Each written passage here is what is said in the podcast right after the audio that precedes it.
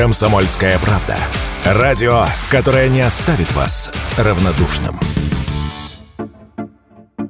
Продажи поддержанных автомобилей в России в октябре выросли почти на 12% по сравнению с октябрем прошлого года и составили 490 тысяч. При этом по сравнению с сентябрем 2023 года показатель снизился на 4%. Об этом говорится в сообщении аналитического агентства «Автостат». Это рекордно низкий для 2023 года объем. Меньше продажи были только в январе, когда спрос традиционно снижается из-за длинных праздников. Сейчас потребители снижают активность из-за роста роста стоимости кредитов на фоне повышения ставки Центробанка. Автопарк в России продолжает стремительно стареть, заявил радио КП автоэксперт Игорь Маржаретта доходы населения не так велики, как мы хотелось бы, они растут медленнее, чем мы мечтали бы. И, соответственно, многие откладывают покупку в этой ситуации. Что нового, что поддержано, у нас удлиняется срок владения одним автомобилем. То есть, если первое владение раньше у нас было 4 с небольшим года, то теперь это уже цифра перевалила за 7 лет. К сожалению, у нас нету таких вот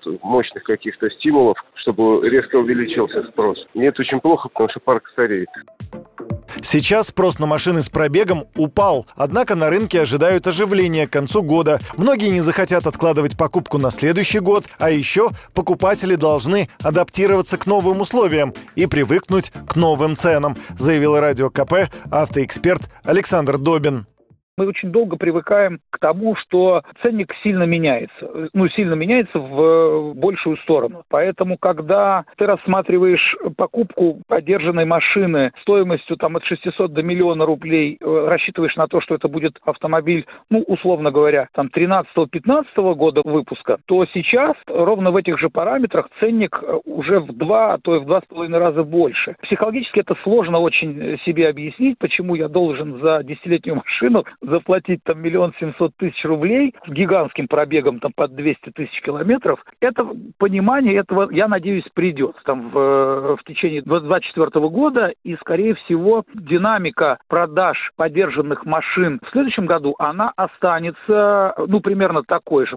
Самой популярной моделью среди машин с пробегом стал хэтчбэк Lada 2114, проще говоря, 14 На втором месте Ford Focus, а на третьем Kia Rio.